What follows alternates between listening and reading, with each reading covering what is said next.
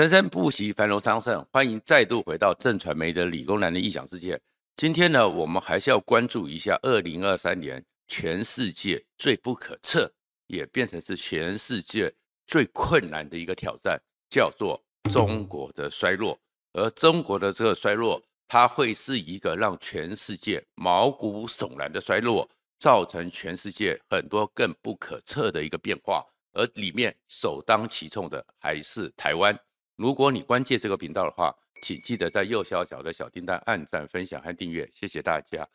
我先前呢有稍微的提了一下，就是全世界精英之国际关系战略最重要的期刊叫做《外交事务》，在七一个多礼拜之前，快两个礼拜前，他的前任总编辑叫做乔纳森的人，特别针对整个二零二二年年底，中国从白纸革命。经济的一个混乱，失业率的攀高，一直到疫情的一个所谓的动态清零，整整的乱象，写了一篇重量级的文章。而这重量级的文章，它的标题就叫做“令人毛骨悚然的中国衰落”。为什么会让人命人毛骨悚然呢？它里面当然就讲了，其实中国太多问题了，我们不需要一一赘述，但是。他会抢的是，因为中国它不是一个普通的小国，全世界第二大的军力国，俄罗斯因为打乌克兰自己把自己打垮了，第二大的军事强国，第二大的 GDP，人口是数一数二，和印度都将近十四亿人，然后这样一个这国家突然之间面临了衰落，正好像是在悬崖边摇摇欲坠的一只恐龙，可是这只恐龙。他不会甘心直接就坠落山崖，他一定会挣扎，一定会抵抗，而且不顾一切，不计代价，所以他才讲说，这个时候等他就算以他这么大的一个重量，真的坠落山崖，也会造成天摇地动、山崩地裂。所以其实他在提醒全世界要做好准备，做好各种的想定，面对着可怕的。令人毛骨悚然的中国的衰退，而真的，他只是这篇文章之后，全世界真的毛骨悚然了。真的如整个乔纳森所讲的，中国习近平这样一个极度的前现代封超封建的威权体制，真的出乎你的想象。很多事情，因为他不把人当人，他不把人命当人命，一切都是他帝国。野望的一个工具，真的给你硬干了，干到全世界现在真的是毛骨悚然。我们都知道，中国突然之间在十二月六号就突然解封，解封之后，中国又开始盖牌，所有的疫情、所有的状况完全的不公布，所有的药物也不足，而且中国要维持它伟大的民族的尊严，所以德国总统要送他几亿剂的 BNT，拒绝。美国布林肯三度公开讲说，美国愿意送他莫德纳疫苗，送他整个 COVID-19 的药物，拒绝。他认为他自己可以处理，可他的处理方法是什么呢？叫做快点阳，赶快阳。因为他们是认为说，因为已经走到了欧米孔，走到了欧米孔之后，目前看得出来，全世界已经不是像最早的阿尔法或者是印度的德尔塔，走到欧米孔之后，就算生病，死亡率不高。有有时候就是你比较脆弱的，年纪大的就是这样死亡。但是很快的，如果达到了百分之六十、百分之七十全面性的感染之后，就有集体免疫。所以他们现在干脆摊平了，给你放掉，快点阳，赶快阳，让全中国通通的感染之后生一场病，撑几天，他们认为半年就撑过去。然后中国这三年来，因为所谓的动态清零、积极风控。这个情况之下可以处理掉，中国要重新的恢复他们正常的经济，可是真的是这样子吗？因为其实就像他们的许文波，他们的疾管局里面的人那个主任都讲说，目前中国有一百三十只欧米孔的亚分支，其中有五十只是非常快速而且严重的比较重要，在中国快速感染的这样的一个亚分支病毒，而且。人量这么多，人数这么多，所以是美国的约翰霍普金斯、伦敦的，或者是美国俄亥俄，全世界都在担心一件事情。这些公卫专家因为病毒的生命周期非常短，交换 DNA 繁殖非常快，而变异的几率当然变高，所以确实中国现在真的有变异了。变异了之后呢，我们知道最早的时候，COVID-19 在二零一九年年底起来的时候，因为它会侵犯到肺部，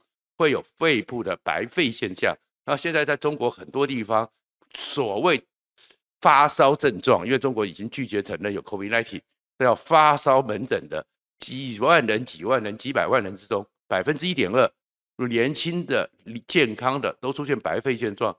跟我们现在所知道，Omicron 在上呼吸道不会再侵到下呼吸道，甚至肺部造成生命立即的威胁是不一样的。那是不是新的变种病毒？全世界没有数据，中国也不公布。而在这个全世界紧张的时候，干脆中国又做了一件事情，所以这就是令人毛骨悚然的中国式的一个处理事情的方法，开始放行。一月八号开始，中国人就可以全世界解封，全世界出去到全世界去，他们开始放行，先前的管制完全不管制了。那这个原因呢？他们的说法是说，他们从甲类变成乙类，就好像我们把它整个疫情给降级，所以不需要监控。把它全部放出去，然后这放出去之后，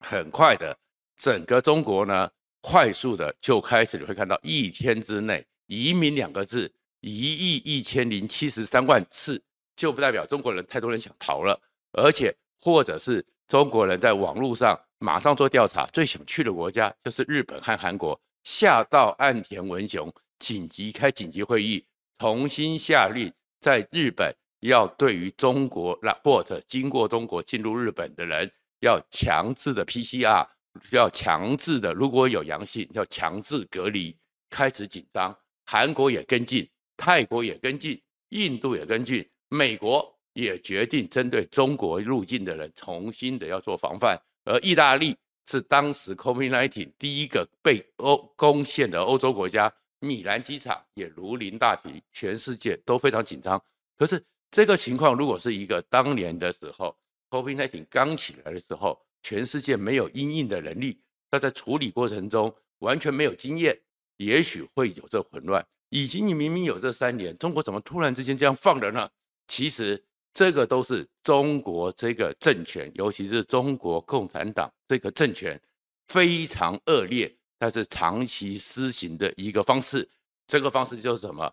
叫做就是。任民去自谋生存，这个东西就好像过去的五月难民潮，过去的文化大革命。其实毛泽东那个时候就曾经讲过，死一半人也没有关系，因为中国他们最不担心的就是人口问题，而且死一半人可以让他们重新分配。所以你会看到整个中国呢，现在习近平从绝对的风控到绝对的躺平，中间这么多大量的人。大量的就比较脆弱的人死，你还记得当年的时候，蔡奇在北京清除低端人口，那是同样的概念。因为如果这一波下去之后，第一个快速的让全中国人身体比较健康的人染疫撑得过去，自体的免疫能力产生了抗体，然后集体免疫可能在二零二三年底之前可以达到。那至于撑不过去的人呢，他的健保，他的健康保险。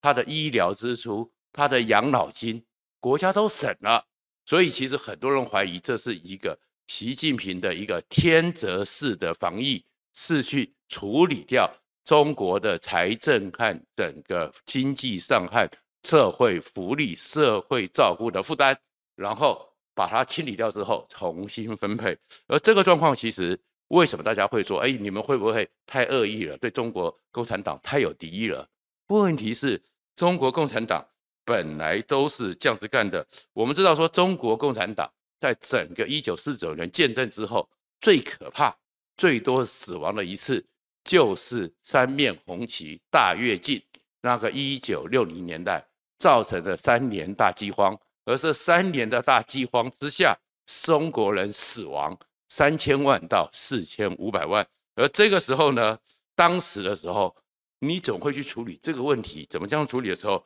慢慢的中国呢，因为开放了以后，是有些文件出来。其实毛泽东早就预估这样的乱搞会让中国死很多人，但是呢，这个是在毛泽东是在一九五八年中国的八大的六中全会里面特别下令说要启动三面红旗大跃进，要求中国的中央高干要好好做好死一半人的一个准备。人要是不死，天底下根本都装不下。所以你会从这个角度你去看，就知道共产党他们把人只是当成他们共产主义意识形态伟大中华民族复兴的工具。如果真的这样子，你会成为他的负担的时候，就跟古代的白起、古代的项羽、古代的唐太宗李世民一样。如果我养不起，形成我一个前进的负担，杀俘照样会干。照样把你给坑杀掉，他是不在乎的。所以当时毛泽东就是在这个情况硬干，但是因为后面呢扯到太多之后，后面就有一个五月难民潮。五月难民潮就是当时慢慢的全世界知道中国因为他的大跃进要杀麻雀，弄到农业欠收，而且为了又把他们仅存的农产品拿去苏联交换武器，这个情况之下，中国人死。那中国人死的时候，他是全世界的华人，全世界的西方的人道主义者，包括我们台湾的很多人，香港很多人都会积极的送粮食、进粮食往香港那边，是当时他的唯一对外的窗口，大量的想要去进去救济。结果，哎，这个时候突然之间爆发了五月难民潮。我们现在知道了很多啊，什么李嘉诚啊，什么黎智英，都是那个时代从中国出来的人，五百万、数百万。人就开始涌入香港，进到香港，再到全世界去。五月难民潮，可是后面有人一直在问一个问题：这样一个情况之下，你凭什怎么会让中国可以有这么多的人？我们知道中国是一个控制非常严格的人，连走路去哪边，到现在为止，以前有路条，现在有健康码，怎么突然之间可以爆发出这么多的人？以中国的控管能力，难道真的这么多人管不住吗？如果中国真的要去管，所以慢慢大家知道，就是故意放行。如果中国自己的经济撑不住了，粮食吞不住了，这个时候呢，就叫做开方开棺就食。就是古代的时候，比如说我们知道唐三战，唐三战那时候李世民刚刚在乱世之中，整个唐朝重新建立，人口大量流失，所以事实上唐朝初期的时候。长安城是有人口管制，不能随便进出的。但是后来出了饥荒，出了饥荒之后，只好开关，让你人民可以到外面去寻找食物，开关觅食，开关就食。然后唐三藏李玄奘真的玄奘，不是《西游记》那个玄奘，利用这个机会出了长安，开始他的一个西域之旅。所以其实这就是中国传统的开关就食。我在我撑不住的时候，我就打开门国门。让这些人到全世界去，让全世界帮他去分担他不能分担的压力，就好像是现在的疫情，现在的疫苗，中国已经撑不住了，中国撑不住了，又要快点阳，赶快阳，但是内部里面有很多的压力，这压力怎么办？毫无预警的全面开关，那全面开关之后，大量的中国人跑到全世界去，如果他们染疫了，世界会帮他治；如果他们有问题了，世界会他们帮他们检测。他们在美国、在日本的机场被拦出来了，有病毒，就由这些美国、日本，甚至如果来到我们台湾，所以我们台湾也开始要求要强制的 PCR 要检测，由他们来治疗，把这样的一个医疗量人，中国无法负担，交给全世界。这个就是大跃进和毛泽东时代当时的一样的思维。而至于毛泽东的在八中全会。八大六中全会讲的死一半，做好准备，不就是习近平现在的快点阳，赶快阳，同样的一个逻辑，所以这才是中国最可怕。那为什么可怕？如果说没有是因为交互的共循环 DNA 的交换，以及只是欧米孔，全世界大概还有能力处理，但是因为它的可能就会产生很多我们不知道的末日病毒、地狱病毒，对全世界会戒慎恐惧。不过。大概也没那么难，是因为经过了三年，全世界大概不会像当时刚刚欧米孔刚不是整个 COVID-19 刚刚爆发的时候措手不及。可是全世界就必须为了中国这样一个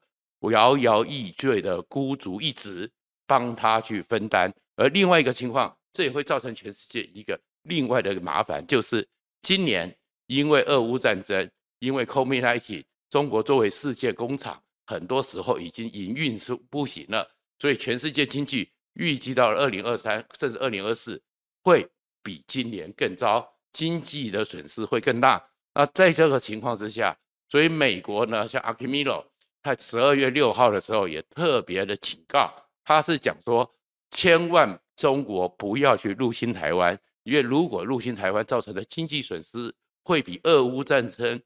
造成全球目前的经济困局重大五百倍，二十五兆美元的损失。这东西本来是警告，但是你要放在如果是那种垂死挣扎在崖边悬崖边摇摇欲坠，但是不顾一切的巨兽恐龙，他的方法和也许就是：如果我一定会倒霉，我就让你跟着倒霉。因为你说中国现在呢？因为它的整个疫情、整个内部的管理，习近平完全的治理失败之下，Apple 已经要移出去了。特斯拉本来一直以为在上海那边，它的电动车是可以好像好好的赚点钱、捞点钱的，现在面临停工的疑云，然后整个中国的经济是不行的，中国经济 GDP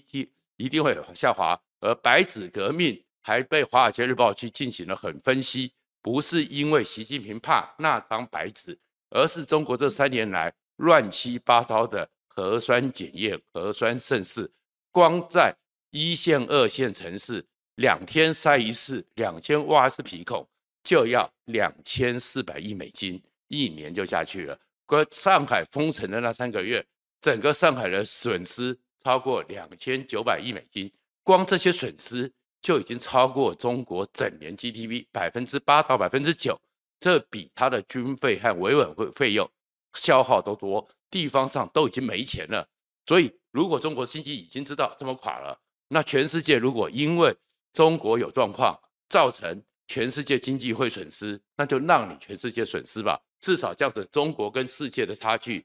本来距离的很大，落差可以变小。所以。这才是我们回到那个所谓乔纳森特别提到了台湾首当其冲。如果习近平你看到他对一个疫情是这么的不负责任，而且会很快的对内快点扬，赶快扬，对人命十四亿人命不负责任，对于全世界的一个共同防卫，让人民健康安全却是立刻开关，把他的病毒给释放到全世界的这么不负责任。怎么在他摇摇欲坠的时候，会不会针对台湾做出什么特殊的动作，去转移他的压力，或者是拉平他跟世界的一个差距，都是一个恐怖的状况。所以，这才是我们二零二三要非常在乎。而在这个形势之下，国民党里面要是有些人还只想跪、只想舔，那我跟你保证，二零二四年。